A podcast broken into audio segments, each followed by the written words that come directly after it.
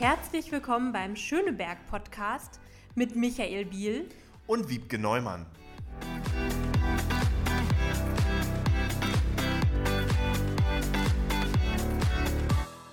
Herzlich willkommen beim Schöneberg Podcast heute mit einem neuen Gast und zwar mit Julia Korbig. Julia Korbig, herzlich willkommen erstmal im Schöneberg Podcast. Ja, hallo, schön, dass ich dabei sein darf. Hi Julia. Hallo. Genau.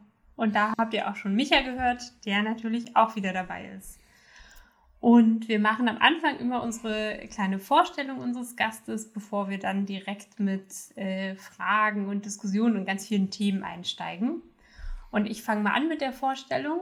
Ähm, Julia ist freie Journalistin und Autorin, lebt in Schöneberg ähm, und sie schreibt über Politik, über Popkultur, über Feminismus und über Alltagsgeschichten. Ähm, 88 im Ruhrgebiet geboren. Und dann hatte sie ähm, zum Studium nach Frankreich gezogen. Mit einem deutsch-französischen Doppeldiplom hat sie European Studies, Kommunikationswissenschaften und Journalismus studiert. Und als Autorin kenne ich sie vor allem wegen ihrer tollen feministischen Bücher. Ähm, ich befasse mich ja auch beruflich und im Ehrenamt viel mit dem Thema Gleichstellung und habe auch ein paar Bücher hier. Ähm, vier Bücher von ihr sind bereits erschienen. Ähm, einmal Stand-up, Feminismus für Anfänger und Fortgeschrittene. Dann Au Simon, warum wir Beauvoir wiederentdecken sollten. Das dritte Buch How to be a Girl, stark, frei und ganz du selbst. Und dieses Jahr ganz neu Bonjour Liberté, François Sorgon und der Aufbruch in die Freiheit. Und über die Bücher werden wir hier sicherlich auch noch ausführlicher sprechen. Ja, und Julia Korbig ist auch äh, ganz bekannt für ihre Texte. Die sind unter anderem bei Z, äh, Weiß Broadly, äh, Libertin, das ist Jane Wayne, Intro, Fluter, Junge Welt, Cosmopolitan und Tagesspiegel erschienen. 2018 wurde Julia in Darmstadt mit dem Luise-Büchner-Preis für Publizistik ausgezeichnet. 2019 wählte sie das Magazin Emotion zu einer seiner Frauen des Jahres. Und seit 2020, August 2020 um genau zu sein, gibt es auch einen monatlichen Newsletter von Politik und Empörung bis hin zu niedlichen Hunden und den Royals. Und natürlich Julia Korbig, Wiebke hat es anfangs erwähnt, lebt in Schöneberg. Das ist natürlich so ein bisschen eine Grundvoraussetzung, um bei uns im Schöneberg-Podcast Gast sein zu dürfen. Und äh, wir freuen uns sehr, liebe Julia, dass du heute Gast bei uns bist. Und wir starten mal ganz seicht und äh, fangen mal mit Schöneberg an. Was hat dich nach Berlin getrieben oder wer? Und warum ist es Schöneberg geworden, liebe Julia? Ja, nach Berlin getrieben hat mich tatsächlich mein Studium. Also ihr habt das ja erwähnt, ich habe in Frankreich studiert und ähm, den Masterstudiengang, ja, da gehörte dann eben ein äh, Praktikum dazu. Also das zweite Semester war Praktikum. Ja, und ich wusste ja, also ich hatte zu dem Zeitpunkt auch schon lange im Journalismus gearbeitet. Ich habe äh, im Ruhrgebiet für die äh, Westdeutsche Allgemeine Zeitung gearbeitet und ja, dachte dann, okay, dann möchte ich eben gerne auch in diesen journalistischen Bereich rein und da ein Praktikum machen in Berlin also gar nicht unbedingt in Berlin. Letztendlich bin ich dann in Berlin gelandet, weil ich hier das Praktikum bekommen habe bei einem äh, Meinungs- und Debattenmagazin. Äh, dessen Namen ich jetzt nicht sage, weil es existiert immer noch, aber es hat den Besitzer gewechselt und ist heute doch extrem rechts, was es damals überhaupt nicht war, sonst hätte ich da garantiert nicht gearbeitet. Aber genau, es war ein Meinungs- und Debattenmagazin und ich dachte, naja, ich komme nach Berlin, mache hier drei Monate mein Praktikum, dann gehe ich äh, ja wahrscheinlich ins Ruhrgebiet zurück, um da mein journalistisches Volontariat zu machen und das war's dann.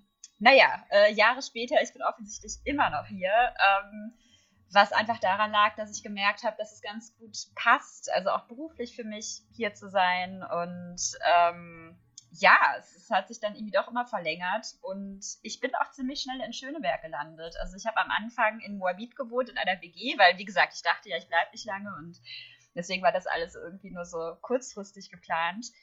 Und ja, dann bin ich erst in eine WG auf der Hauptstraße gezogen. Also wirklich direkt da, wo äh, David Bowie ja auch gewohnt hat, was mir damals nicht klar war, aber es war dann natürlich eine schöne Anekdote, die man immer erzählen konnte.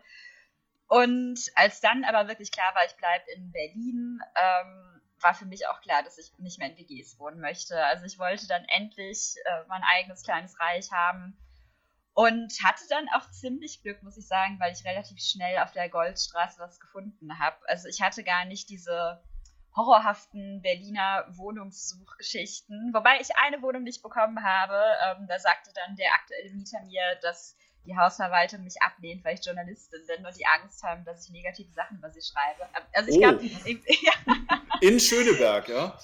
Genau, und ich, ja, ich glaube, wahrscheinlich Journalistinnen, Journalisten oder auch Menschen, die wie Jura studiert haben, die sind so der Albtraum jeder Hausverwaltung, weil es natürlich lächerlich ist, weil was sollte ich über die Hausverwaltung schreiben? Aber genau, so bin ich dann auf der Goldstraße gelandet und das war äh, Ende 2012, also ich bin Anfang 2012 nach Berlin gekommen. Und ja, ich bin immer noch hier und muss auch sagen, ähm, ich hatte vorher wirklich nicht so viel Ahnung von Berlin und ich kannte mich auch nicht aus, was die verschiedenen Viertel angeht und ich wusste auch gar nicht, wo ich jetzt unbedingt so hin will. Und Schöneberg, ähm, ja, war etwas, was mich dann irgendwie von Anfang an angezogen hat und wo ich mich sofort wohlgefühlt habe. Und ich muss sagen, das ist dann auch viel wert in so einer Stadt wie Berlin, die ja dann doch einfach riesig groß ist. Ähm, dass man diesen Ort hat, wo man sich hingezogen fühlt, wo man sich sehr wohl fühlt und aufgehoben. Und ja, deswegen habe ich auch gar kein Bedürfnis, hier wegzugehen. Das geht ja ganz vielen so, die nach Berlin kommen. David Bowie übrigens auch, du hast ihn vorhin erwähnt, kleiner Fun Fact für die, die das nicht wissen. David Bowie hat von 1976 bis 1978 in einer schönen Altbauwohnung in der Schöneberger Hauptstraße gewohnt und hat drei Alben produziert, die berühmten Berliner, die berühmte Berliner Trilogie. Wer das mal nachschlagen will, viel Spaß. Mhm. Und in der Goldstraße habe ich mir tatsächlich auch mal eine Wohnung angeschaut, als ich nach Berlin gekommen bin. Die ist es dann aber nicht geworden. Es ist dann die Eisenacher geworden zuerst, aber äh, auch in der Nähe. Also von daher echt, ja, mitten im Herzen von Schöneberg auf jeden Fall. Ja, das Problem ist natürlich einfach, dass ich, also ich habe eine Einzimmerwohnung und ich hätte natürlich äh, eigentlich gerne ein zweites Zimmer, aber das ist ja hier momentan ziemlich schwierig, irgendwas Bezahlbares zu finden. Und da habe ich dann festgestellt, es ist mir dann doch wichtiger, ähm, ja, diese gute Lage hier zu haben, als dass ich eine größere Wohnung habe. Ich glaube, das muss dann jeder für sich selbst entscheiden. Aber äh, ja, also das hat mir selbst die Pandemie nicht vermiest, dass ich einfach gerne in meiner Wohnung bin, hier mitten in Schöneberg. Ja. Und äh, Schöneberg und dein Thema Feminismus passt auf jeden Fall auch ganz gut zusammen. Ähm, es gibt hier auch ganz viele spannende Frauen, so auch historisch, die hier gelebt und gewirkt haben. Ähm, und es gibt gerade auch immer wieder Debatten, wie man diese Frauen sichtbarer machen kann, auch im Stadtbild. Es ähm, gibt gerade ein aktuelles Beispiel in der Bezirkspolitik. In der Bezirksversammlung haben wir gerade ähm, beschlossen, auf SPD-Initiative, dass eine kleine Grünanlage an der Apostel-Paulus-Straße, Ecke Salzburger, ähm, künftig den Namen Mali und Igelplatz ähm, trägt. Das waren die Spitznamen von zwei äh, ähm, Vorreiterinnen lesbischer Subkultur in Berlin in den 20er Jahren. Die hatten da so ein Tanzlokal und einen Damenclub, bei dem auch Marlene Dietrich zu Gast war, auch noch eine Schönebergerin. Ähm, und ähm, genau, also da einfach äh, gibt es ganz viele Beispiele, ähm, von Frauen, die hier vor Ort irgendwie gewirkt haben, auch feministisch gewirkt haben. Du hast dich ja mit vielen Frauen auch in deinen Büchern schon beschäftigt. Hast du da auch schon mal lokal geschaut in Schöneberg, welche Frauen hier so präsent sind? Ja, absolut. Und das ist auch immer noch so ein Plan von mir, dass ich das mal ähm, intensiver betreiben werde, weil ich habe immer so ein bisschen rumgelesen und so ein paar Namen begegnen einem ja dann auch immer, wenn man sich hier bewegt.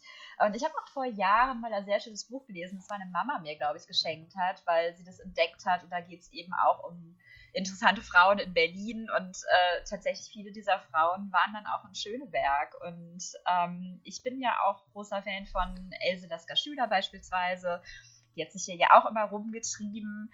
Und ich glaube, was ich wirklich nochmal machen muss, ist vielleicht so eine Kiez-Tour wo die ganzen spannenden Frauen von damals ein bisschen vorgestellt werden, weil das finde ich eigentlich immer eine schöne Art und Weise, ja auch den eigenen Kiez nochmal anders kennenzulernen und vor allem ja auch Frauen, die da gelebt haben, die da gewirkt haben, nochmal kennenzulernen. Ähm, weil ich meine, klar, Schöneberg ist ja schon sehr queer auch, äh, gerade so rund um den Neulendorfplatz. Aber es ist halt, habe ich manchmal den Eindruck, eben äh, dann doch auch eher männlich geprägt. Also ähm, ich meine, das schwul-lesbische Straßenfest empfinde ich ganz oft immer eher als schwules Straßenfest, was gar nicht schlimm ist. Aber deswegen freue ich mich zum Beispiel immer in diesem Kontext dann auch, ähm, ja, einfach auch noch queere Frauen aus der Vergangenheit zu entdecken. Und ähm, ja, da auch so ein bisschen den Bogen dann in die Gegenwart zu schlagen. Wir hätten gerade eine Chance gehabt, einen wichtigen Platz in Schöneberg nach einer Frau umzubenennen. Ich weiß nicht, ob du das mitbekommen hast. Es gab eine Mehrheit aus Grünen und CDU hier im Bezirk, die den Kaiser-Wilhelm-Platz äh, jetzt umbenennen werden in Richard von Weizsäcker Platz. Und eigentlich haben wir im Bezirk die äh, Verabredung, dass äh, nach Frauen benannt wird, wenn etwas neu benannt wird oder umbenannt wird. Und in der Tat gibt es ich äh, habe mich dann im Rahmen dieser Umbenennung auch mit vielen Frauen aus Schöneberg beschäftigt. Es gibt unheimlich viele Frauen, die in Schöneberg gewirkt haben und äh, die es auch verdient hätten, an einem der zentralsten Plätze in Schöneberg eine Benennung sozusagen nach äh, sich selbst zu bekommen. Das hat aufgrund dieser neuen Mehrheit zwischen Grün und Schwarz leider nicht geklappt und ähm, das stört viele Menschen im Kiez auch. Das hätte ich gar nicht so gedacht, aber äh, viele erheben die Stimme und sagen, nee, es wird mal Zeit, dass mehr Frauen sozusagen am Stadtbild auch zu sehen sind. Äh, und äh, wenn es um einen wichtigen Platz wie den Kaiser-Wilhelm-Platz geht, umso mehr, weil das wissen auch die wenigsten, nur drei Prozent bei uns sind nach Frauen benannt, was Plätze und Straßen mhm. angeht. Ähm, das ist natürlich auch nicht gerade annähernd in Richtung Gleichstellung. Ähm, das ist ein wichtiges Thema gerade hier, gerade um den Kaiser-Wilhelm-Platz. Ähm, Wiebke hat es vorhin schon angesprochen, du hast äh, vier Bücher bereits äh, veröffentlicht und bist damit ziemlich erfolgreich. Und äh, cool wäre es, wenn du unsere Zuhörenden mal mitnehmen würdest, wie kommt man eigentlich dazu, das erste Buch anzufangen? Äh, wie braucht man eine spezielle Idee? Können das nur Leute, die unheimlich viel was zu sagen haben oder Ideen spinnen können? Äh, wie geht das praktisch vor sich, das erste Buch? Ja, also bei mir war es damals wirklich alles ein bisschen verrückt, weil ähm, ja, ich hatte, also ich lebte dann damals gerade eine Zeit lang in Berlin, habe bei diesem Magazin gearbeitet und habe eben da auch viel über Feminismus geschrieben, auch ähm, ja, Interviews in diese Richtung geführt. Aber man muss dazu sagen, das war eine rein männliche Redaktion. Und ähm, die waren schon ziemlich froh, dass ich da war, weil die bisher dann niemanden hatten hatten, der sich mit diesem Thema beschäftigt. Und äh, ich hatte schon im Studium festgestellt, dass mich das interessiert, äh, hatte da dann eben auch immer, wenn ich konnte, ähm, Hausarbeiten zugeschrieben oder mir die Seminare dementsprechend ausgesucht. Äh, also all diese Themen, Gleichberechtigung betreffend. Naja, und äh, mit dem Buch ist es dann so gekommen, also ich hatte eine feministische Kolumne geschrieben und eines Tages, äh, ja, kam dann ein Kollege rein, der, der machte das ein bisschen ich will sagen die Sekretärin, aber er macht so ein bisschen das Management äh, unserer Redaktion. Er sagt ja, Julia, ich habe so eine E-Mail bekommen für dich. Ähm, ja, irgendwie da will so eine Frau, dass du so ein Buch schreibst. Und ich dachte halt, das ist ein Witz, weil ähm, also die, äh, die Frau, die geschrieben hatte, das ist Johanna von Rauch, die dann später auch meine Verlegerin wurde, die äh, heute bei Kein und Aber ist als äh, Lektorin. Und ich meine, Johanna von Rauch, das ist ein wunderschöner Name, aber ich dachte, das ist ein Fake-Name. Und irgendwer schreibt mir da und meint es gar nicht richtig ernst. Und äh, ich dachte, hä, also was soll das? Naja, aber als ich dann diese E-Mail las, stellte ich fest, okay, das klingt ja dann doch auch alles seriös. Also es gibt auch diesen Verlag, das war damals noch Rogner und Bernhard. Und äh, dann habe ich mich mit Johanna getroffen, weil ich dachte, naja, das, das kann man sich mal anhören. Und sie hatte eben die Idee, dass es mal wieder ja ein, ein Buch über Feminismus gibt für junge Menschen, das jetzt aber nicht ähm, ja so Regeln vorschreibt und irgendwie schwierig zu verstehen ist, äh, sondern irgendwie cool und äh, ja auch so, dass Menschen dann Lust auf Feminismus haben. Man muss dazu sagen, dass Rothmann Bernhard damals eben schon dieses sehr erfolgreiche Buch Make Love herausgebracht hatten, was halt ein modernes Aufklärungsbuch ist, weil die sich da auch gedacht haben, naja, also Aufklärungsbücher sind meistens irgendwie ziemlich furchtbar und äh, wir wollen das anders machen. Und so war dann eben auch die Herangehensweise bei diesem Thema Feminismus. Und sie hatten jetzt jemanden gesucht, der natürlich Ahnung vom Thema hat, aber der jetzt auch noch nicht schon in allen Talkshows gesessen hat und den alle schon kennen. Und äh, also Ali Schwarzer sollte es jetzt offensichtlich nicht sein. Und ja, äh, letztendlich ging es dann einfach darum, dass ich einen zugänglichen Schreibstil hatte, und sie dachten, es könnte ganz gut funktionieren. Und da habe ich dann ein kleines Konzept geschrieben und wir haben auch schnell gemerkt, dass das passt alles sehr gut, die Ideen, die ich habe, die Ideen, die die haben, weil ich zu dem Zeitpunkt natürlich auch, also ich habe einfach so viele feministische Blogs gelesen, so viele feministische Magazine, also es war einfach, ich hatte so viel Input, auch gerade aus Amerika ähm, und auch Frankreich. Also ich dachte, ja, das, also wann kann ich loslegen? Und so ist es dann quasi gekommen und äh, das war ein wahnsinnig aufregender Prozess und ich dachte auch, also ich habe es auch ganz lange nicht öffentlich gemacht, dass ich ein Buch schreibe. Ich glaube, ich habe es erst öffentlich gemacht, als das Cover da war, weil mir das so unwirklich vorkam. Und ich dachte, ja, jeden Augenblick kann irgendwas passieren. Und der Verlag sagt, ach, war doch alles ein Riesenirrtum, haha, äh, natürlich machen wir das Buch nicht. Und es ist dann tatsächlich erschienen und äh, es ist ja dann auch nochmal in einer Neuauflage rausgekommen, also völlig überarbeitet äh, 2019. Wir haben auch den Titel geändert, das heißt es ist nicht mehr Feminismus für Anfänger und Fortgeschrittene, sondern Feminismus für alle. Weil, ähm, ja, also es ist natürlich, man muss auch mit der Zeit gehen und ähm, damals war eben die Idee, das sollen möglichst viele Leute ansprechen und Anfänger und Fortgeschritten ist ja auch quasi so eine Redensart. Aber ich musste mich schon von Anfang an immer für diesen Titel rechtfertigen und, und ehrlich gesagt zu Recht, weil natürlich heute, wenn wir über Gendern sprechen, über geschlechtergerechte Sprache, geht es natürlich nicht, dass ein Buch zum Thema Feminismus, also das Pro-Feminismus ist und das Menschen mitnehmen möchte und für Feminismus begeistern möchte, dass dieses Buch dann eben irgendwie ja das generische Maskulinum verwendet. Und ich finde, Feminismus ist für alle, deswegen heißt das Buch jetzt auch so. Und ja, ich bin wahnsinnig dankbar, dass ich das damals schreiben durfte, weil es mir auch die Möglichkeit gegeben hat, ähm, ja, verschiedene Menschen vorzustellen. Weil, also mich nervt es immer, wenn es dann heißt, das hier ist Deutschlands wichtigste Feministin oder das ist die Stimme des Feminismus. Weil ich denke, Feminismus ist eine Bewegung und da gehören ganz viele Menschen zu. Und denen wollte ich eben auch in dem Buch Raum geben und die in Interviews vorstellen und in kleinen Porträts damit einfach die Leserschaft sieht, Feminismus hat nicht dieses eine Gesicht, sondern Feminismus ist ganz vielfältig und vielleicht ist es ja auch was für mich. Hat auf jeden Fall funktioniert. Ja. Ich kann sagen, wir sind ja hier ein, ein Podcast und kein Videocast, äh, aber ich äh, halte mal das Cover in die Kamera für Micha. Ähm, weil das ist nämlich echt ganz cool. Also ich habe noch die alte Auflage hier, ähm, aber es ist einfach auch ein sehr ansprechendes Cover geworden, weil du es auch gerade gesagt hattest, du hast gewartet, bis das Cover da ist, um das äh, öffentlich zu machen, dass du das schreibst. Äh, das Warten hat sich gelohnt, würde ich sagen. Weil das macht ja auch ganz viel aus, ne? Dass man irgendwie sieht, das ist irgendwie was, was Frisches auch. Ja, ähm. das war damals auch wirklich eine große Diskussion, weil das Cover, Gott, also das, das ging irgendwie gefühlt 100 Jahre hin und her, bis wir dieses Cover hatten weil ähm, einfach klar war, dass das Buch muss so attraktiv sein, dass Leute es trotz des Themas kaufen wollen. Das war so ein bisschen der Gedanke. Und ich meine, das ist, das kann man sich heute vielleicht nicht mehr so vorstellen, weil sich so viel getan hat in den letzten Jahren und Feminismus einfach so viel mehr im Mainstream angekommen ist. Und aber 2014, als das Buch erschienen ist, ging es wirklich noch darum zu sagen, Feminismus ist vielleicht gar nicht das, was ihr alle denkt, was es ist. Und Feminismus ist nicht nur Ali Schwarzer, und ähm, ja, das ist einfach interessant, wie viel in den letzten Jahren passiert ist. Und glücklicherweise, muss man ja sagen. Mhm. Und dass Feminismus nicht nur alles Schwarze ist, das hast du ja auch nochmal gezeigt, indem du dir in den anderen Büchern auch nochmal Frauen oder vor allem eine Frau, auch äh, Simone de Beauvoir, nochmal ganz explizit vorgenommen hast. Ähm, auch ganz spannend. Ne? Also eine große Denkerin und den Namen hat man immer schon mal gehört und so auch als feministische Ikone. Aber du hast sie ja nochmal in deinem Buch ein bisschen anders beleuchtet. Ähm, wie bist du denn dann darauf gekommen, von diesem generellen Grundlagenwerk zur ganz spezifischen Frau?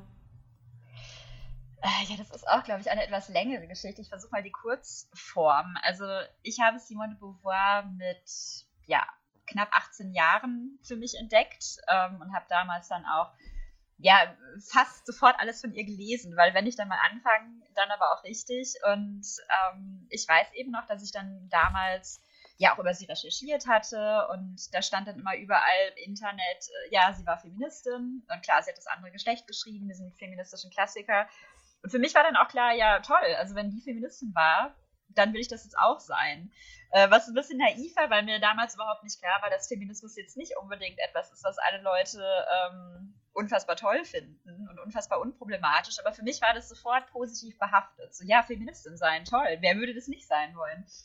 Und äh, ja, ich bin dann von Simone de Beauvoir in den folgenden Jahren nie so richtig losgekommen. Also ich bin ja dann nach Frankreich gezogen zum Studium und hatte diese irrige Annahme, dass in Frankreich alle Leute alles über Simone de Beauvoir wissen und sich ständig mit ihr beschäftigen und äh, sie sowas wie eine nationale Ikone ist. Und das stimmte auch nicht. Also ich habe dann festgestellt, dass auch meine französischen Kommilitoninnen und Kommilitonen relativ wenig über sie wussten. Und ich habe dann, also man muss dazu sagen, wir waren ja deutsch-französischer Studiengang und wir Deutschen hatten dann eben noch ein französisches Seminar, also wirklich so im Sinne von Sprachseminar.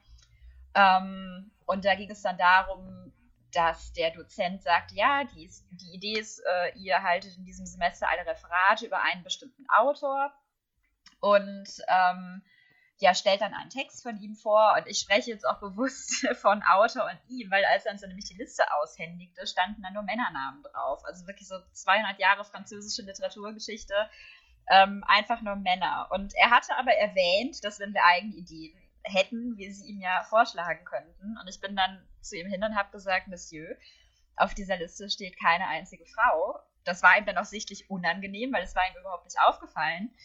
Ähm, und dann habe ich gesagt, ja, ich würde gerne über Simone Beauvoir sprechen. Und sagt er, ja, das, das ist ja eine gute Idee, machen Sie das. Und ähm, ja, dann habe ich mein Referat über Simone Beauvoir gehalten, über einen Ausschnitt aus ihrem ersten Roman, Sie kam und blieb. Also ich habe mir auch bewusst nicht das andere Geschlecht ausgesucht, weil ich dachte, das ist halt immer das, was alle so ja, mit ihr assoziieren. Ja, und während dieses Referats habe ich einfach festgestellt, okay, es weiß wirklich niemand irgendwas über Simone de Beauvoir. Das ist erstaunlich und es macht mir wahnsinnig viel Spaß, über sie zu sprechen. Ich habe da mir wirklich auch schon viel Wissen angeeignet äh, und ich habe Lust, das weiterzugeben. Und das war dann immer so ein bisschen diese Idee, dass ich mich mit ihr beschäftigen wollte. Andererseits dachte ich immer, ja, aber mit welchem Recht? Also ich bin ja jetzt keine Beauvoir-Wissenschaftlerin und ich habe jetzt auch nicht, ich weiß nicht, französische Literaturgeschichte studiert oder sowas. Ähm, also welches Recht sollte ich haben, über diese äh, Französin zu schreiben? Und dann habe ich angefangen zu bloggen über Simone de Beauvoir. Also der Blog hieß auch O Simone. Weil ich dachte, ja, das ist vielleicht so ein bisschen die Lösung. Ich probiere mich erstmal so aus und guck mal, ob Leute es überhaupt interessiert. Und das ist super angekommen. Das hat wahnsinnig viel Spaß gemacht. Und ich habe festgestellt, ja, das, das fehlt vielleicht so ein bisschen, dass man sich ihr auf eine andere Art nähert. Also nicht immer mit diesem großen Respekt, den sie so hervorruft, sondern eben, ja, sie auch, also dass man sie als Mensch zeigt und auch als lustige Person ab und zu und äh, als Frau, die eben auch nicht so ganz unkompliziert war. Und ja, äh, dann war ich eigentlich gerade dabei, das Konzept für ein anderes Buch zu schreiben. Also mit diesem Konzept hatte ich mich zu dem Zeitpunkt schon monatelang rumgeschlagen und irgendwie passt es nie so richtig und ich äh, hatte mich mit meinem Verlag ausgetauscht und es war nie irgendwie das, was wir jetzt haben wollten. Also es sollte um Schönheitsideale gehen. Und ich habe dann gemerkt, okay, ich will dieses Buch eigentlich gar nicht schreiben. Aber welches Buch möchte ich schreiben? Oh, ich möchte ein Buch über Simone Beauvoir schreiben. Und dann habe ich wirklich innerhalb weniger Tage dieses komplette Exposé geschrieben. Ähm, und ja, so ist es dann alles zustande gekommen. Aber ich hatte den Eindruck, ich muss mir selber erstmal Erlaubnis äh, dazu geben, dieses Buch zu schreiben, weil ich immer den Eindruck hatte, naja, warum sollte ich ein Buch über sie schreiben? Und dann dachte ich, warum nicht? Das Buch, das ich schreiben möchte, gibt es so einfach noch nicht. Stichwort Schreiben, du schreibst sehr viel. Man könnte quasi den Eindruck bekommen, zu aktuellen Zeiten kommst du aus dem Homeoffice gar nicht heraus. Du schreibst Bücher, du schreibst journalistische Texte, du bist Speakerin und als Speakerin unterwegs. Wo würdest du sagen, liegt dein beruflicher Schwerpunkt, vielleicht auch deine Leidenschaft? Was machst du am liebsten und hat sich das vielleicht über die, Jahre auch verändert? Ja, das ist eine spannende Frage, weil ich tatsächlich jetzt auch ähm, viel darüber nachgedacht habe in letzter Zeit. Ich meine, es ist so dieses, dieses äh, durch die Pandemie angeregte Selbstreflektieren vielleicht auch. Ähm, also ich wollte immer Journalistin sein, beziehungsweise weiß ich noch genau, dass wir in der Grundschule, äh, also so lange ist es schon her, ähm, haben wir ja über Presse gesprochen, über Journalismus und dann probiert man ja auch so journalistisches Schreiben aus. Also man muss dann ganz sachlich einen Text schreiben. Kann man das übrigens lernen oder ist da viel Talent mit dabei? Ähm, ich würde sagen, man kann es lernen und es ist viel Talent dabei und ich glaube, also für mich hat es am besten funktioniert, äh, dieses Learning by Doing. Also ich habe eben mhm. relativ früh angefangen, dann auch in Redaktion zu arbeiten. Ich habe in Herne, wo ich herkomme, ähm, dann sogar für die Kinder- und Jugendseite geschrieben. Also das war, ja, da konnten Kinder und Jugendliche schreiben und es war natürlich unbezahlt und meine Mutter so, ja, mach das doch. Dann habe ich das gemacht und so bin ich dann, ähm, war ich dann als Schülerin Praktikantin bei der WAZ und später dann freie Mitarbeiterin.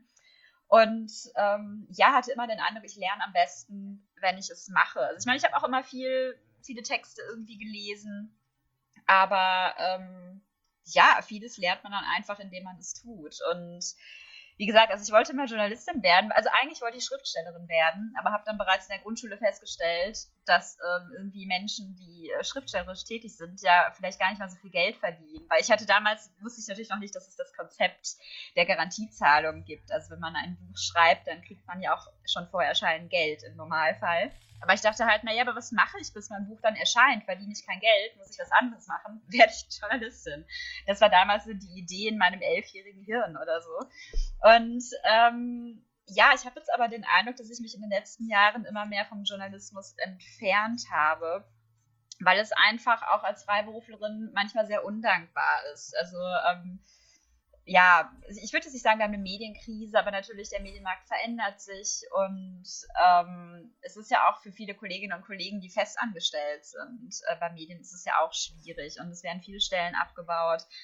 Und ich habe einfach festgestellt, dass ähm, ja, ich einfach mittlerweile andere Sachen lieber mache. Also, dass ich wirklich auch gerne diese Zeit habe, mich intensiv mit einem Thema zu beschäftigen. Zum Beispiel, wenn ich ein Buch schreibe, ähm, ich habe jetzt auch letztes Jahr angefangen, Kurzgeschichten zu schreiben, ähm, was mir auch wahnsinnig viel Spaß macht. Also ich probiere mich da auch gerade so ein bisschen aus und ähm, habe eigentlich auch vor, mich mehr in diese Richtung zu bewegen, also auch mehr fiktionale Texte zu schreiben. Äh, da muss man natürlich aber auch mal gucken, okay, wer bezahlt einen dafür? Möchte jemand einen dafür bezahlen? Also es ist natürlich auch immer so ein Balanceakt zwischen, ich muss Geld verdienen und ich möchte natürlich aber auch das machen, was ich gerne mache. Aber ich merke einfach, dass das, also was mich am meisten begeistert, ist wirklich mich tief äh, zu versenken in ein bestimmtes Thema, ähm, in eine bestimmte Figur, in eine bestimmte Periode, ähm, dazu alles zu lesen, was ich lesen kann und dann eben mir zu überlegen, was ist die Geschichte, die ich erzählen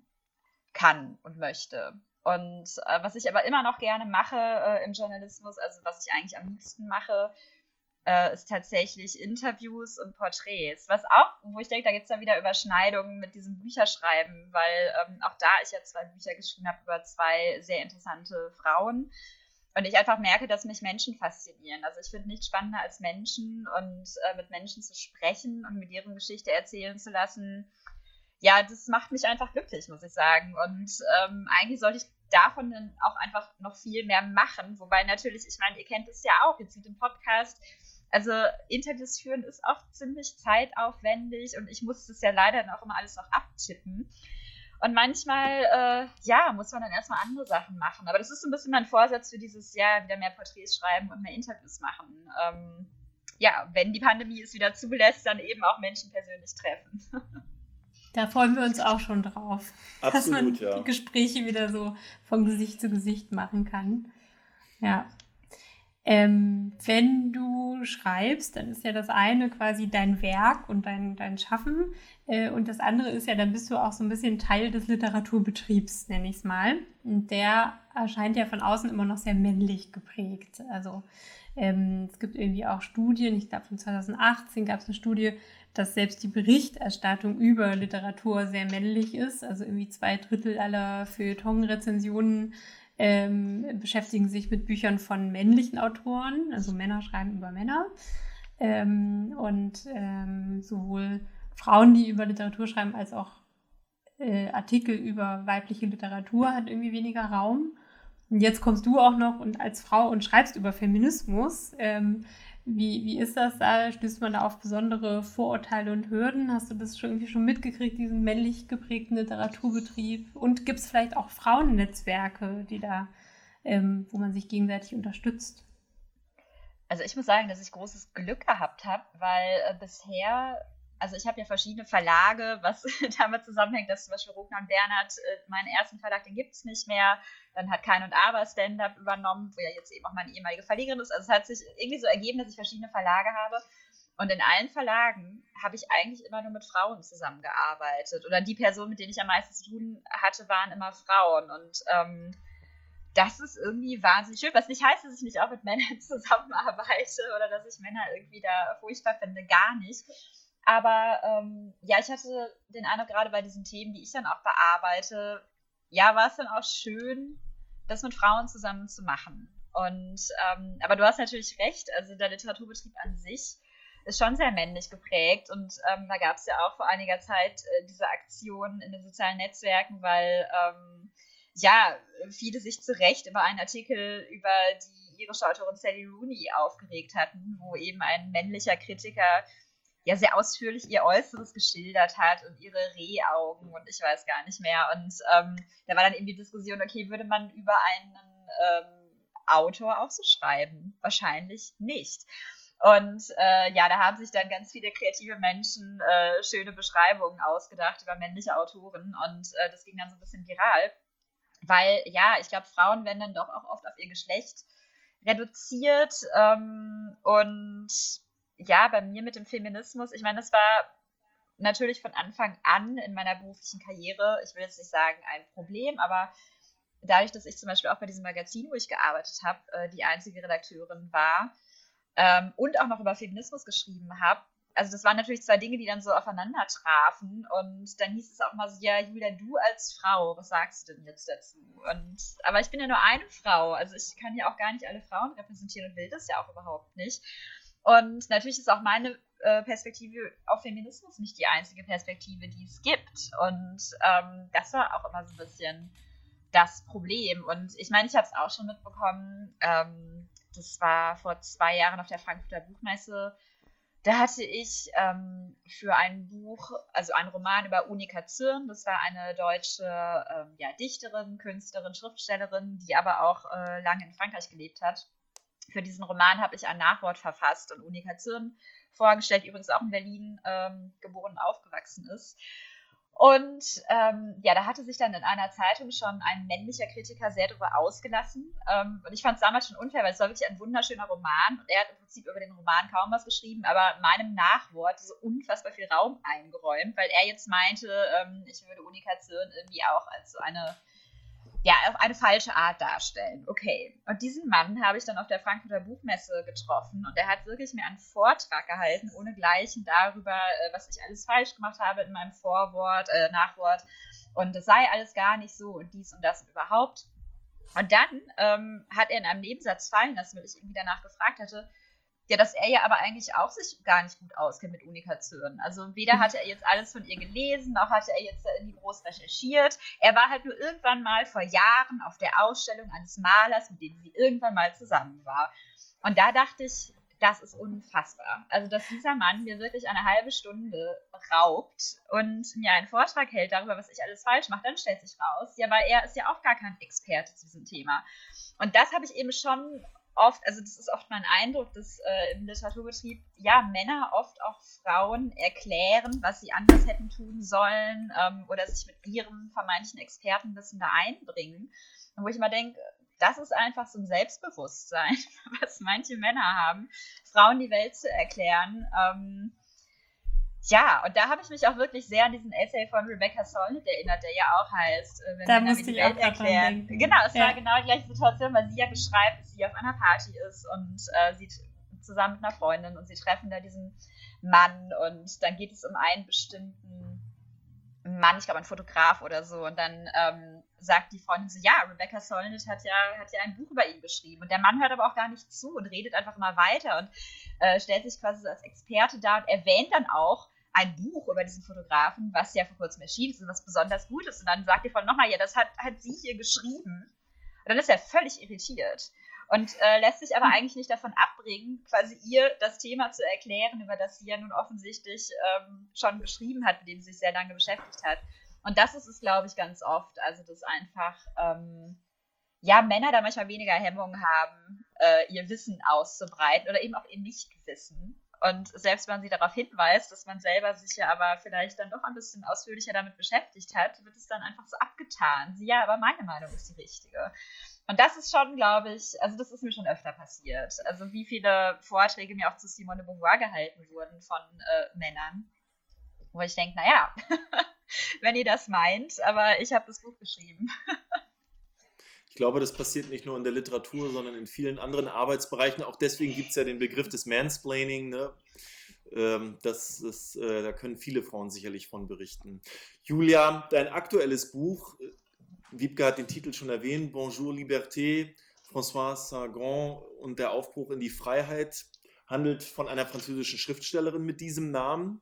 Äh, du sagst selbst, dass es keine klassische Biografie sei, vielleicht magst du unseren Zuhörenden erklären, warum das so ist und was dieses Buch so besonders macht.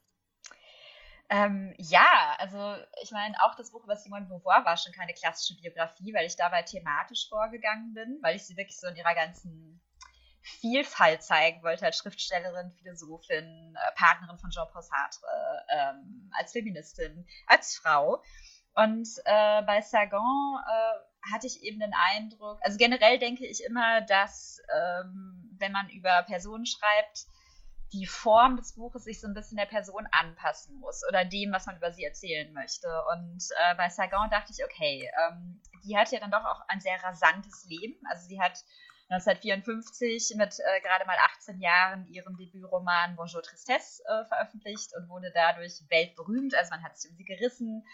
Und ja, sie ist immer schnell unterwegs gewesen in ihren kleinen Autos und war immer auf Partys und hat sich gut gehen lassen und war eben so, ja, das Bild der jungen, befreiten Französin. Und ich wollte gerne diese Rasanz auch ein bisschen in dieses Buch packen und habe deswegen von Anfang an beschlossen, dass ich mich auf eine bestimmte Zeitperiode beschränken werde. Also, dass ich jetzt nicht ihr Leben von A bis Z durcherzähle, sondern dass ich wirklich diese 50er Jahre nehme, in denen sie berühmt geworden ist und das eben ausführlich darstelle. Weil, ja, es war interessant. Also, sie ist mit 18 Jahren sehr berühmt geworden und ich habe mich dann gefragt, ja, was macht das mit so einer jungen Frau, die halt vorher vor allem eine eher schlechte Schülerin gewesen ist und dann äh, eine eher faule Studentin, die dann ihr Studium auch noch abgebrochen hat, weil sie einfach nicht gut genug war. Und was macht das mit so einer jungen Frau, wenn die in die Öffentlichkeit katapultiert wird? Und ich fand es auch interessant, weil wir gerade über den Literaturbetrieb gesprochen haben, wie sexistisch auch einfach teilweise die Reaktionen auf sie waren. Also ich hatte dann äh, in alten Spiegelausgaben recherchiert und der Spiegel konnte, glaube ich, mit Saigon überhaupt nichts anfangen. Der fand die total lächerlich. Also sie haben dann irgendwann mal unter einem Bild von ihr geschrieben, ja, François Sagan, Vertreterin der zeitgenössischen französischen Erotinnenliteratur. Was halt so klang, als würde sie irgendwie so Sexromane schreiben oder was auch immer. Aber das stimmt natürlich überhaupt nicht. Und es wurde einfach so abgetan, weil sie eine junge Frau war, die in Bonjour Tristesse eben über eine junge Frau geschrieben hat, die Sex hat und dafür nicht bestraft wird. Also war, das war ja damals eigentlich der Skandal, dass diese Cécile in Bonjour Tristesse mit einem Mann schläft und sie wird nicht schwanger und sie muss nicht abtreiben und sie ist kein gefallenes Mädchen, sondern es passiert halt nichts und sie kehrt am Ende wieder in ihr Leben in Paris zurück. Und das fand ich alles wahnsinnig spannend und eben natürlich auch sich zu fragen, okay, Sagan war ja eine äh, ja oberflächlich betrachtet befreite Frau, aber was hieß das damals überhaupt? Also wie frei konnten Frauen sein und warum galt sie eben auch so als Ikone der Freiheit? Und das alles auszuleuchten, war dann die Idee. Und genau, das eben aber auf ein paar Jahre beschränkt zu machen, also vor allem die Jahre zwischen 1950 und 1960, weil das eben die Jahre sind, in denen sie berühmt wurde, die Jahre, in denen sie aber eben auch mit diesem Ruhm dann klarkommen musste. Und ja, in denen sich einfach für sie sehr viel getan hat. Und in dem natürlich auch dieser Mythos Sagan entstanden ist, wie wir ihn ja heute auch noch kennen. Also wenn man sich Bilder von ihr anguckt, ist es halt immer in irgendwelchen teuren Autos am Strand von Saint-Tropez. Ähm, und das wollte ich mir so ein bisschen genauer angucken, genau. Klingt auf jeden Fall spannend. Also ich, ich glaube, das nächste Buch hier im Bücherschrank. Die richtige Mischung. Frankreich sowieso immer äh, und das Historische. Und du schaust ja immer auch so ein bisschen in die Geschichte, ne? Bei deinen Büchern spielt es immer eine Rolle, auch so ein bisschen Geschichte des Feminismus ist ja bei Stand-up auch im, im Vordergrund und gleichzeitig auch mit aktuellen Bezügen. Also bei dem, ähm, bei dem anderen Buch, worüber wir jetzt noch nicht so viel gesprochen haben, das How to be a Girl, das ist ja eher so ein Ratgeber für Mädchen ab 13, ne? Hast, du da mhm. äh, das quasi definiert? Da geht es ja ganz praktisch auch um aktuelle Themen, so Body-Shaming und Stereotype. Ähm, und äh, genau, gleichzeitig hast du immer diese historischen Bezüge. Was kann man denn als Feministin so aus der feministischen Geschichte lernen? Und ähm, vielleicht auch noch, was, was siehst du denn gerade so als die, die aktuellsten Themen? Ja, also ich glaube, man kann als Feministin ganz viel aus der Geschichte lernen. Also ich finde es immer so ein bisschen schade, wenn äh, ja, Menschen, die im Feminismus aktiv sind, eigentlich wenig über die Geschichte wissen. Das wird manchmal auch so ein bisschen so abgetan, ähm, weil natürlich aus heutiger Sicht manche der damaligen Vorreiterinnen auch irgendwie problematisch äh, sind und äh, natürlich auch da gewisse Herangehensweisen die kritisiert werden können. Also ne, zum Beispiel die, äh, ja, die erste Welle der Frauenbewegung, die ja damals für das Wahlrecht gekämpft hat für Frauen. Ähm, da waren natürlich einige sehr antisemitisch. Ähm, was aus heutiger Sicht, ja, also das ist jetzt nichts, wo man sagen kann, oh, toll. Andererseits war einfach die Gesellschaft auch damals so. Und ich finde es manchmal so ein bisschen schwierig, ähm, dann rückblickend immer von Feministen zu erwarten, dass die aber die besseren Menschen sind oder dass die quasi alles ganz anders gemacht haben als die damalige Gesellschaft. Ich finde, man muss das schon immer historisch kontextualisieren. Das heißt nicht, dass ähm, ich immer dann sagen will, ja, aber toll, also, ne, äh, sondern es geht einfach darum, das in den historischen Kontext zu stellen und zu sagen, ja, die haben gute Sachen gemacht, aber vielleicht auch von ihrer Haltung her waren sie nicht immer so ganz unproblematisch. Und ähm, ich finde, dass es ja ganz oft so ist, zumindest ist das mein Eindruck, dass gerade auch irgendwie jüngere Feministinnen so den Eindruck haben, sie müssen das Rad neu erfinden. Also ich weiß auch mhm. damals vor ein paar Jahren mit Aufschrei, also Hashtag Aufschrei, das war ganz wichtig auch, ähm, das war auch ganz wichtig für mich. Das war so ein ganz wichtiges Ereignis in der jüngeren feministischen Geschichte in Deutschland. Und ähm, ich habe dann aber auch mitbekommen, dass jetzt äh, viele ältere Feministinnen also auch natürlich froh waren, dass das Thema Alltagssexismus da wieder diskutiert wird, aber dass sie gleichzeitig auch gesagt haben, sich, ja, aber wir reden da irgendwie seit, seit 40, 50 Jahren drüber oder so. Und dann wird immer wieder so getan, oh, uns ist jetzt dieses Problem aufgefallen. Äh, dabei haben die damals auch schon darüber diskutiert, haben dagegen demonstriert, haben Aktionen mhm. gestartet. Und das fände ich manchmal so ein bisschen schön oder ja, also wenn wir das hinbekommen könnten, eben in die Vergangenheit zu gucken, einmal um zu gucken, okay, wie wollen wir es nicht machen, aber auch um zu gucken, was können wir denn machen? Also ich finde gerade die Feministinnen in den 70er Jahren, ähm, sowohl in Deutschland als auch beispielsweise in Frankreich, also Frankreich finde ich da sehr inspirierend, die waren extrem einfallsreich und was die sich alles haben einfallen lassen, ähm, um gegen Dinge zu demonstrieren oder um die Probleme aufzuzeigen, das finde ich ganz toll, muss ich sagen. Also ich meine, diese Feministen in Paris, die irgendwie zum Grab des unbekannten Soldaten marschiert sind und da dann ein Plakat hochgehalten haben, wo drauf stand, es gibt eine Person, die noch unbekannter ist als der unbekannte Soldat, seine Frau. Und ähm, das ist natürlich einfach plakativ und es ist den Leuten im Gedächtnis geblieben. Und ähm, ja, ich glaube, da zurückzublicken und zu schauen, ja, was, was geht denn so? Und sich von diesem Einfallsreichtum inspirieren zu lassen, das fände ich gut. Wenn, äh, und das ist auch an mich durchaus so ein Anspruch, dass ich denke, du könntest es auch mal mehr machen. Ähm, und ja, ich meine, Themen gibt es halt so viele und wirklich das meiste davon sind ja Themen, die eben auch schon vor Jahrzehnten ähm, auf dem feministischen Programm standen, sage ich mal. Also wir diskutieren immer noch ähm, darüber, dass Abtreibung beispielsweise in Deutschland nicht legalisiert ist, sondern sie ist nur in bestimmten Fällen straffrei. Es gibt diese straffreien Ausnahmen, was eigentlich ein Unding ist. Und wir haben auch immer noch diesen Paragraphen, ähm, der eben Werbung für Abtreibung verbietet, wobei ja Werbung eben auch bedeutet, dass man äh, nicht darüber informieren darf, beispielsweise wenn man Gynäkologin ist, welche Arten der Abtreibung man anbietet. Und ich hatte das irgendwann mal auf einer Veranstaltung in Frankreich diskutiert und die Französinnen waren entsetzt und dann, aber Julia, wie kann das sein? Und ich so, ja, das fragen wir uns alle. Und da hatte dann auch eine ältere Feministin zu mir gesagt, das war genau das, was ich dachte. Und sie meinte, ja, irgendwie ist uns dieser blöde Paragraph immer so ein bisschen durchgerutscht. Ja. Oder wir haben da einfach. Ja, es ist ja auch so ein bisschen in dieser, in dieser Nachwendezeit. Ähm, also ich, ich komme ursprünglich aus Sachsen-Anhalt und ähm, das, also in der DDR war das ja anders geregelt, ähm, an der Stelle tatsächlich liberaler. Und ähm, also für die, für die Frauen in Ostdeutschland war das einfach ein Rückschritt. Mhm. Ne? Für die Frauen in Westdeutschland war das teilweise ein bisschen, bisschen Fortschritt und es war am Ende halt ein Kompromiss. Aber also viele Frauen, also viele junge Frauen aus so meinem Alter, wenn man sich da lange nicht mit beschäftigt hat, weiß man das gar nicht und ist dann tatsächlich auch für sich selber ganz entsetzt und denkt, das kann doch gar nicht sein. Ähm, also da, ja, da gibt es auf jeden Fall noch was zu tun. Da sind wir ja Gott sei Dank auch äh, in der SPD mittlerweile sehr weit äh, zu sagen. Also dieser 219a, dieses Informationsverbot, was ist ja, ist ja kein Werbe, also Werbung ist ja das falsche Wort. Ähm, niemand macht ja Werbung dafür. Aber das, nee, das, das ist ähm, Information, ist das richtige ja, Wort. Aufklärung. Genau. Und dass dieses Verbot abgeschafft wird, da sind wir uns total einig. Und dass das generell einfach nichts im Strafrecht zu tun hat, äh, zu suchen hat.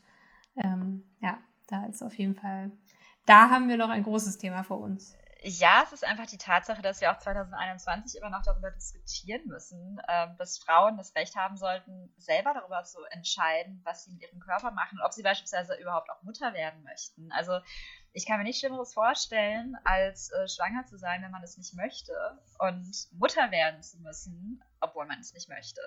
Also ich glaube, es kommen eh zu viele Kinder auf die Welt, die dann irgendwie in Haushalten aufwachsen, wo sie nicht wirklich geliebt werden, wo sie misshandelt werden, äh, wo ich denke, es sollte wirklich eine Entscheidung sein, die, die, jede Frau für sich trifft und wo ihr nicht ähm, ja einfach durch bescheuerte Gesetze, die es da gibt, etwas vorgeschrieben wird. Und ähm, ja, ich meine, also es, es, gibt so viele Themen. Ich meine, das andere große Thema, was mich sehr beschäftigt, ähm, was jetzt natürlich auch durch die Pandemie nochmal, ja, als Problem sehr deutlich hervorgetreten ist, ist ja Gewalt gegen Frauen. Also vor allem auch Partnerschaftsgewalt, häusliche Gewalt. Ähm, das, das war schon immer ein Problem, ähm, auch in den letzten Jahren. Das ist jetzt natürlich einfach durch die Pandemie, ähm, ist, glaube ich, mehr Menschen bewusst geworden, dass es ein Problem ist. Und die Zahlen sind natürlich auch nochmal angestiegen, ähm, weil ja bestimmte Risikofaktoren auch aufeinander trafen, also zum Beispiel Quarantäne oder auch sowas wie Jobverlust, also das dann auch irgendwie Aggressionen natürlich mehr auftreten, dass viele Menschen dann eben auch ja doch äh, immer sich äh, auf engerem Raum gemeinsam befinden und äh, es gibt weniger Ausweichmöglichkeiten. Und ich hatte letztes Jahr für das äh, bundesweite Hilfetelefon hatte ich eine Kurzgeschichte geschrieben, um eben auch auf dieses Problem aufmerksam zu machen, um eben auch zu sagen, äh, man kann sich Hilfe holen und das ist einfach seitdem etwas, also das war mir auch vorher bewusst, dass es natürlich ein großes Thema ist. Ich hatte mich jetzt aber nie so intensiv damit beschäftigt. Und seitdem, ja, es ist so für mich eines der wichtigsten Themen, weil es einfach, ähm, es ist ein so großes Problem und die Zahlen sind so deutlich. Und trotzdem wird ja immer noch äh, darüber geredet oder oft darüber geredet, ja, was können Frauen machen, um sich zu schützen? Und eigentlich müsste es ja auch viel mehr darum gehen, äh, wie schaffen wir es, dass sowas weniger passiert, also dass Männer weniger gewalttätig werden. Und da gibt es auch ganz tolle Täterprogramme mittlerweile, die eben mit Männern arbeiten, die entweder schon gewalttätig geworden sind gegenüber ihrer Partnerin, gegenüber einer Frau, ähm, oder die halt merken, dass sie da irgendwie äh, diese Tendenz haben. Und diese, ja, diese Programme, das ist dann aber leider immer sehr abhängig vom jeweiligen Bundesland, inwiefern die auch gefördert werden. Und da gibt es einfach immer noch viel zu wenige. Und ja, es ist einfach etwas, was mich sehr beschäftigt und äh, was mich nicht mehr richtig loslässt. Was sind da deine klaren Forderungen an die Politik? Oha, ja, also wie gesagt, erstmal müssen äh, Frauenhäuser natürlich finanziell auch äh, auf sicheren Füßen stehen. Ich meine, es ist auch oft ein Problem, dass die finanziell nicht besonders gut dastehen und dass es auch zu wenige gibt. Es kommt dann immer noch auf die Region an also ich komme aus dem Ruhrgebiet, das ist natürlich einfach aus einer Metropolregion, ähm, wo es im Zweifelsfall ja immer eher ein besseres Angebot gibt. Aber gerade ländliche Gegenden sind da natürlich benachteiligt. Und wie gesagt, also die Finanzierung ist eben auch oft nicht so gesichert, wie sie sein sollte. Dann, ja, wie gesagt, finde ich eben auch, dass diese Täterprogramme gefördert werden sollten, weil ähm, ich finde es auch immer, also natürlich sind da quasi diese Männer, die gewalttätig werden, sind so aus Sicht der Gesellschaft die Bösen. Und ähm, ich denke aber mal, okay, bei diesen Männern muss ja auch irgendwo geholfen werden. Also ich glaube, wir können das Problem an sich nicht lösen, wenn wir immer nur auf die Frauen gucken, sondern es sind ja Männer, die gewalttätig werden. Und was muss sich da ändern? Und da gibt es auch ganz tolle Programme und äh, wo es auch darum geht, ne, also bestimmte Männlichkeitsbilder zu brechen und äh, darüber zu diskutieren, was ist Männlichkeit überhaupt und das neu zu definieren. Und ähm, das finde ich ganz wichtig, dass sowas eben auch weiter gefördert wird. Und ähm, ja, ich meine, da ist ja auch in der Politik, habe ich den Eindruck, momentan viel in Bewegung. Also das, das Thema steht jetzt auch schon höher auf der Agenda. Ähm, ich meine, es wird ja viel jetzt auch über Partnerschaftsgewalt diskutiert und was man da machen kann. Ich meine, einfache Lösungen gibt es da nicht, weil letztendlich ist es ein strukturelles Problem in der Gesellschaft. Ähm, aber ich finde es auf jeden Fall schon mal wichtig, dass das Thema in der Politik eben auch angekommen ist. Also, dass man nicht mal sagen kann, ach, na ja, also das ist eins, eins von vielen Themen. Man hat jetzt einfach genau gesehen, welche Ausmaße das Problem auch hat. Und ähm, ja, das ist, glaube ich, also das ist für mich schon wichtig. Ich glaube, neben den Strukturen, äh, die da natürlich äh, aufrechtzuerhalten sind, finanziert werden müssen oder neu geschaffen werden müssen, äh, ist die Debatte in, in der Gesellschaft, glaube ich, ganz wichtig, weil ähm, erst dann beginnt das äh, Fahrt aufzunehmen und ich glaube, erst dann hört Politik auch so richtig hin, wenn das viele sozusagen in den Mund nehmen und sagen, hier ist ein großes Problem und gemeinsam müssen wir dieses Problem lösen. Und in der Tat ist das in der Pandemie nochmal richtig, auch Gewalt an kleinen Kindern insbesondere nochmal noch mal viel deutlicher geworden, weil die beengten Räumlichkeiten, die es oft gibt, äh, führen dann eben dazu, wenn man nicht raus darf oder kann, äh, dass das unter anderem passiert, dass Gewalt ausgeübt wird. Und das ist ein gesellschaftliches Problem und darüber müssten viel mehr Diskussionen äh, sozusagen stattfinden. Äh, der Cut zum nächsten Thema ist, ist vielleicht nicht ganz so einfach, aber ich versuche es trotzdem. Äh, neben deiner beruflichen Tätigkeit äh, beim Schreiben hast du auch einen Weg gefunden, dich ehrenamtlich zu engagieren. Äh, du bist Vizepräsidentin von Babel Deutschland und ähm, du bist ehrenamtlich organisiert beim sechssprachigen Europa-Online-Magazin Café Babel. Äh, erklär unseren Zuhörenden doch bitte mal, was ihr da genau macht. Genau, also äh, Babel Deutschland e.V. ist der Verein, den wir gegründet haben vor einigen Jahren, damit wir eben diese Vereinsstruktur haben, weil wir festgestellt haben, wir bewerben uns dann auch doch oft um Fördergelder, äh, um irgendwelche, irgendwelche Gelder. Und da ist es natürlich besser, wenn man diese Vereinsstruktur hat, als wenn man das als Privatperson macht, weil das klappt meistens auch gar nicht. Ähm, und dazu gehört eben dieses Magazin, dazu muss, also es ist ein bisschen kompliziert, aber vielleicht die Kurzversion, also der Dachverband äh, Babel International, der sitzt in Frankreich äh, und wir haben dann eben ja, lokale Kaffee Babel-Verbände. Also in Deutschland ist es dann äh, Babel Deutschland e.V. Ich glaube, in Italien gibt es auch so eine vereinsähnliche Struktur, in Belgien glaube ich auch. Ähm, das machen nicht alle, aber wir haben es eben gemacht, weil es am praktischsten ist. Und die Idee ist eben, es gibt dieses Magazin sechssprachig, also Deutsch, Englisch, Französisch, Spanisch, Polnisch und Italienisch. Und ja, da erscheinen Texte, also es ist auch ein Mitmachmagazin. Äh, ich meine, da sind auch viele Menschen dabei, die professionell Journalisten schreiben und ne, die da Lust haben, sich einzubringen. Aber es ist schon so gedacht, dass da eigentlich jeder, der schreiben möchte, da schreiben kann. Es gibt aber eben auch eine Redaktion, die sich darum kümmert, dass die Texte auch einem bestimmten Anspruch genügen, die Themenvorschläge machen, die das alles ein bisschen verteilen. Die Redaktion saß ganz lange in Paris, mittlerweile sind die nach Brüssel umgezogen. Und genau, das ist so ein bisschen die Idee. Und ich bin damals, ähm, habe ich dann ein Praktikum gemacht bei Café Babel in Paris, 2010 war das. Und habe da dann echt so richtig gemerkt, ja, das ist Europa. Also man sitzt einfach mit ganz vielen verschiedenen Leuten aus unterschiedlichen Ländern äh, da in diesem Büro, äh, spricht verschiedene Sprachen und diskutiert eben darüber, was ist Europa. Also Café Babel, das Magazin, das ist jetzt nicht so, dass wir da Artikel veröffentlichen, ich weiß nicht, über ähm, bürokratische Ereignisse in Brüssel, sondern es geht wirklich darum, wie leben wir Europa als junge Menschen. Ähm, und ich weiß nicht, dann geht es zum Beispiel um polnisches Streetfood oder es geht um eine mazedonische Band, die gerade für Aufregung sorgt oder sowas. Ähm, und wir haben hier in Berlin auch schon sehr erfolgreich Projekte umgesetzt. Also wir haben mehrere Reportageprojekte ja, realisiert, wo wir eben auch Förderung bekommen haben, sodass wir dann die Journalistinnen und Journalisten äh, auch gut bezahlen konnten, weil das ist uns immer wichtig. Wir wollen ja nicht, dass sie alles umsonst machen. Also das ist eine Sache, wenn man mal für so ein Online-Magazin so einen kleinen Artikel schreibt. Äh, es ist was anderes, wenn wir natürlich wollen, dass sie richtige Reportagen machen. Und ähm, ja, wir hatten ein Reportageprojekt, das war Balkan, das hieß Balkans and Beyond, ähm, wo wir ja binationale Teams losgeschickt haben. Ähm, die dann eben da recherchiert haben, beziehungsweise eben geschrieben und Fotos gemacht haben. Und wir hatten auch ein Projekt, ähm, das hieß Beyond 91. Da ging es dann ja um so Länder wie Russland, Ukraine, also so Mittel- und Osteuropa. Und auch da hatten wir wieder binationale Teams, die zusammengearbeitet haben. Und das ist natürlich auch nochmal so diese Idee, dass da unterschiedliche Menschen zusammenkommen. Zum Beispiel ein Fotograf aus der Ukraine mit einer russischen Journalistin, so um die typische Paarung zu nennen und äh, die gemeinsam an Geschichten arbeiten, dass es wirklich so dieser europäische Gedanke ist. Und ja, das ist einfach wahnsinnig bereichernd. Ich habe auch bei all diesen Projekten war ich irgendwie eingebunden, habe zum Beispiel Übersetzungen gemacht oder die Kommunikation. Ähm, und ja, das machen wir alle paar Jahre, dass wir diese großen Projekte haben. Wir hatten auch vor einigen Jahren ähm, hatten wir ein großes Polen-Projekt, weil wir eben festgestellt haben, Polen ist unser Nachbarland.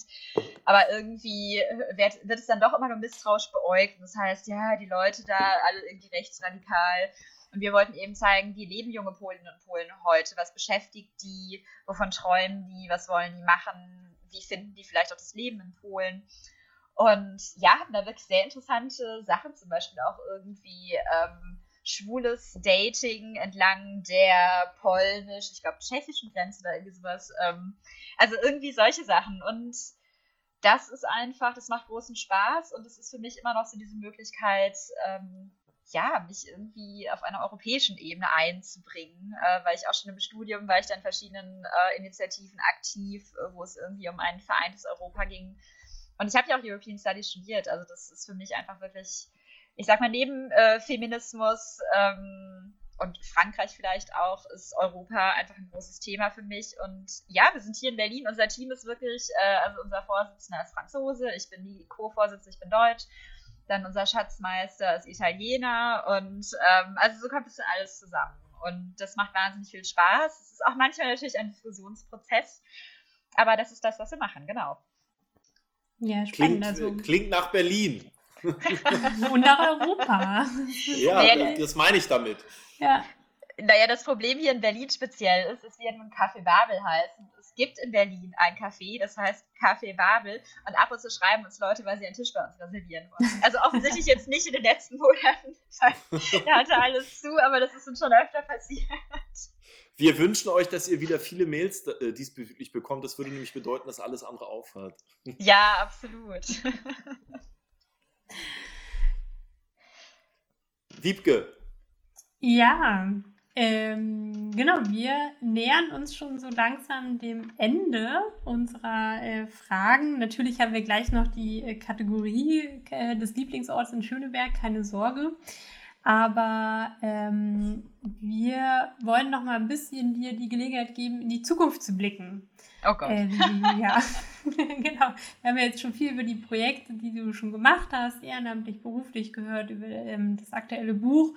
Ähm, jetzt interessiert uns natürlich auch, ähm, wie sieht es denn so mit nächsten Plänen aus? Hast du spannende Frauen auf deiner Liste, über die du mal ein Buch schreiben würdest oder andere feministische Themen, die noch offen sind? Ach, so vieles. Also ich meine, wo soll ich da anfangen? Ähm, also erstmal gehe ich jetzt im Oktober und November für zwei Monate nach Frankreich, weil ich da ein Aufenthaltsstipendium habe.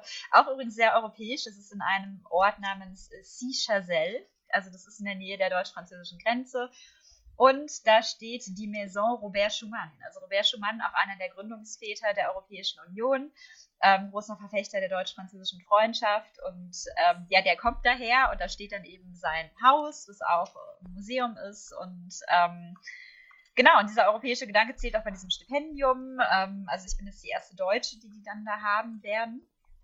Und es ist natürlich, äh, ja, diese europäische Großregion. Also ich bin dann mittendrin und da freue ich mich total drauf. Genau, das steht auf jeden Fall an. Und ähm, ja, ich meine, eine spannende Frau, mit der ich mich beschäftige und hoffentlich in Zukunft noch mehr beschäftigen werde, die habe ich auch schon erwähnt, das ist Unika Zürn. Also ihr erinnert euch, das war die Dame, über die ich geschrieben habe und der Herr hat sich furchtbar darüber aufgeregt. ähm, aber die lässt mich nicht los. Also ähm, ich habe damals natürlich für das Nachwort schon viel recherchiert und kannte sie vorher eben gar nicht. Und sie wird auch immer so als eine der wenigen Frauen überhaupt mit diesem Begriff des Surrealismus in Verbindung gebracht, wobei sie jetzt nicht unbedingt Surrealistin war, ähm, aber viele Elemente haben aber ihr eine Rolle gespielt. Und das ist eine wahnsinnig interessante Frau. Und mich interessiert sie natürlich auch, weil ich jetzt festgestellt habe, okay, ich habe jetzt irgendwie über Französin geschrieben und das ist auch schön. Ähm, aber ich glaube, ich bin jetzt eben auch bereit, mich mehr mit äh, Berlin beispielsweise auseinanderzusetzen, thematisch. Und Unika Zürn ist ja äh, in Berlin-Grunewald eben äh, geboren und aufgewachsen. Hat hier auch ähm, ja, ungefähr die Hälfte ihres Lebens verbracht, äh, war auch hier sehr aktiv dann irgendwann in der, äh, ja, in der künstlerischen Szene ist dann eben äh, ihrem damaligen Partner Hans Bellmer, der war Surrealist, dem ist er nach Paris gefolgt. Und das ist eine Person, ja, da wünsche ich mir auf jeden Fall, dass ich mich noch mehr mit der beschäftigen kann und darf. Und ja, aber das Problem ist, ich habe immer so viele Ideen und da muss ich immer selber überlegen, was, was ist jetzt logisch, was sollte ich jetzt am besten machen und wie verdiene ich auch damit Geld. Das ist ja immer nicht äh, ganz unwichtig. Aber genau, das sind so die Vorhaben für dieses Jahr und dann mal schauen, was kommt. Aber ich kann auch sagen, dass ich gerade noch an einem Projekt arbeite. Da kann ich jetzt leider nicht so viel zu sagen, weil es gerade wirklich im Anfangsstadium ist. aber das wird ganz toll. Es hat mit Simone Beauvoir zu tun und ähm, ja, bald mehr hoffentlich. Es ist so geheimnisvoll. Aber ein bisschen. Aber wir, wir bleiben einfach, äh, wir, wir folgen einfach weiter deinen diversen Kanälen. Wir haben auch schon gehört, es gibt ein Newsletter. Also wer den abonniert, kriegt wahrscheinlich auch gleich die neuesten Infos, wenn sie dann da sind. Ja, es ist auch, es wurde ja am Anfang erwähnt, dass, ähm, also ich habe auf der Seite, wo man den Newsletter abonnieren kann, habe ich geschrieben, es wird vielleicht um die Royals gehen und auch um Hunde. Und tatsächlich habe ich, glaube ich, bisher weder über die Royals noch über Hunde geschrieben. Also muss das eigentlich dringend nachgeholt werden, weil es sind zwei Absolut, Themen, ich habe das ja jetzt angekündigt. genau. Ja, was hat auch eine Freundin meiner Mutter hat gesagt, sie möchte den Newsletter nicht abonnieren, weil wenn es da um die Royals und Hunde geht, dann interessiert sie das nicht. Also oh. es ist nicht für jeden so das super Thema, aber ähm, es ist auch nicht so, dass ich wirklich Fan der Royals bin, aber die üben so eine ganz morbide Faszination auf mich aus. Und Hunde sind einfach toll. Also ja. Das kann ich nur unterschreiben, wobei Royals und Hunde sich ja nicht ausschließen. Das könnte man zusammen ab. Das äh, stimmt. Das stimmt, das stimmt, absolut, ja. Wobei die Corgis der Queen, die sind ja, glaube ich, nicht mehr. Oder vielleicht hat sie mittlerweile neue, aber irgendwann waren die ja alle tot. Also es war so ein bisschen traurig, weil sie hatte irgendwie mal so gefühlt 20 Stück und dann gab es kein einziges ja. mehr. Oh. Ja, hart. Also auch für mich. Komm, kommen wir zu schöneren Dingen, Wiebke. genau. Ja, dann sind wir schon äh, mit unseren Fragen am Ende und bei unserer Lieblingskategorie, dem Lieblingsort in Schöneberg. Ähm, vielleicht hast du es schon in anderen Podcast-Folgen mitgekriegt, Julia. Unser Gast kann immer einen Lieblingsort in Schöneberg nennen. Und Michael und ich haben den Vorteil, dass wir immer jedes Mal einen Lieblingsort nennen können. Also wir haben, wir können die Auswahl ein bisschen weiter fächern. Du musst dich jetzt entscheiden. Was ist dein Lieblingsort in Schöneberg? Ähm, ja, es gibt natürlich, wie ihr richtig sagt, es gibt so viele Lieblingsorte, aber ich habe mich jetzt entschieden, oder entscheide mich, für den Rudolf-Wilde-Park. Da war ich jetzt äh, letztens erst wieder an einem der wenigen sonnigen Tage und habe auf der Wiese Sekt getrunken. Das war richtig schön. Und ähm, ja, es ist einfach für mich auch so ein bisschen ein Zufluchtsort. Also ich gehe da gerne spazieren, ich treffe da gerne Leute, hat natürlich jetzt auch irgendwie während der Pandemie in den letzten Monaten nochmal eine neue Bedeutung erfahren, dieses Leute treffen draußen, weil wo soll man sie auch sonst treffen? Ähm, ja, es ist einfach, ähm, ich bin immer wieder überwältigt, wie schön dieser Park ist und wie wohl ich mich dafür. Und ich schleppe äh, schlepp da eigentlich immer alle an, wenn die nach Berlin kommen, weil es gibt für mich eigentlich keinen besseren Ort in Schöneberg. Für alle, die zuhören, Rudolf Wilde ist Kommunalpolitiker in Schöneberg gewesen und unter anderem dafür verantwortlich, dass es vom Neulendorfplatz bis zum Innsbrucker Platz eine U-Bahn gibt.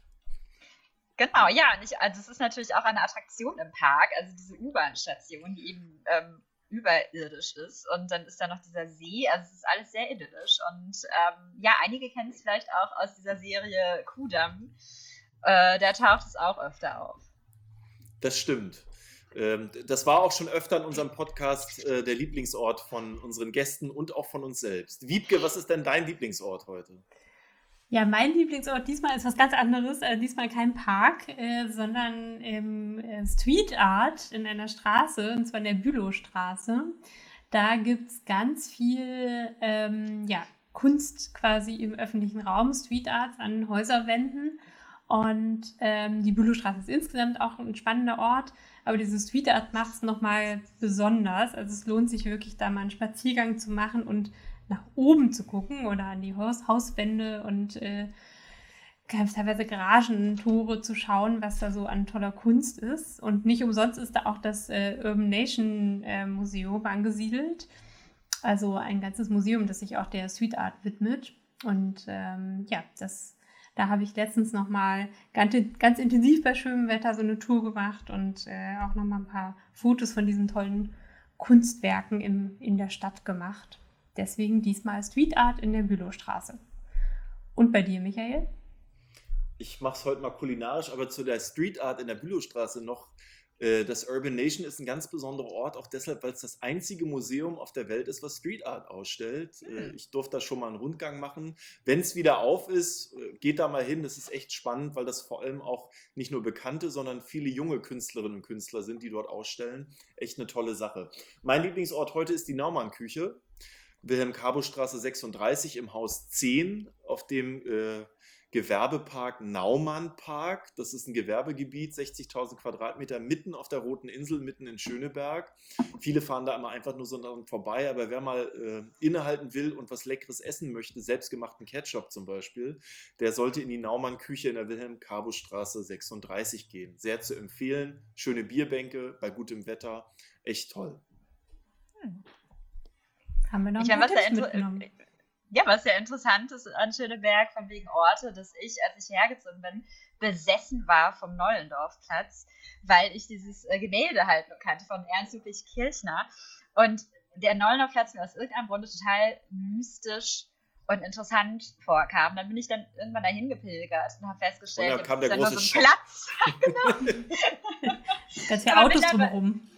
Ja, aber mittlerweile habe ich echt festgestellt, es ist trotzdem auch irgendwie ein ja, sehr schöner Ort, weil natürlich auch dann oft diese U-Bahn-Station irgendwie so in Regenbogenfarben leuchtet und so. Also es hat schon was. Aber der erste Augenblick war große Enttäuschung, wobei ich, keine Ahnung, es war natürlich auch mit dem Alexanderplatz genau das Gleiche. Also ich glaube, so diese Berliner Plätze haben es an sich, dass man denkt, oh, das hatte ich mir irgendwie anders vorgestellt. Es ist ja gar kein wirklicher Platz. Aber mittlerweile hat der Neulendorf-Platz, ja, ein Platz in meinem Herzen, kann man so sagen.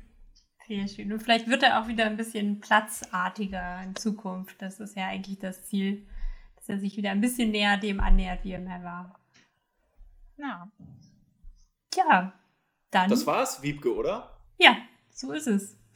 Ja. dann vielen, vielen herzlichen Dank, Julia, dass du bei uns zu Gast warst. Ja, gerne. Also die Zeit ist nur so dahin geflogen und ich glaube, bei Schöneberg, äh, ja, könnte ich immer sehr lange sprechen.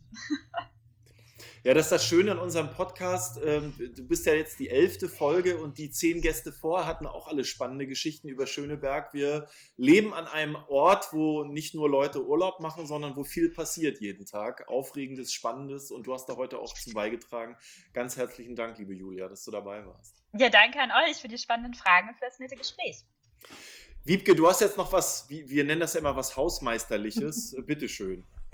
Genau, das ist zum einen natürlich wieder der Hinweis, ähm, dass ihr uns gerne weiterempfehlen könnt, dass ihr auch gerne äh, uns kommentieren und teilen könnt. Und wenn ihr Anregungen habt, die uns auch immer gerne schicken könnt, entweder in unseren Social Media Kanälen, da findet ihr uns immer, oder wenn ihr bei euren Podcast-Portalen nach Schöneberg Podcast sucht oder auf der Webseite dein-schöneberg.de slash podcast. Und äh, gerne auch wirklich uns Feedback geben, ähm, wenn ihr noch irgendwelche Wünsche habt für den Schöneberg-Podcast. Wir sind ja jetzt, wie gesagt, schon in Folge 11 und ein bisschen eingespielt, aber trotzdem können wir ja auch immer noch was dazu lernen. Und dann danke nochmal für diese schöne Folge und bis zum nächsten Mal. Viel Spaß beim Reinhören. Ciao.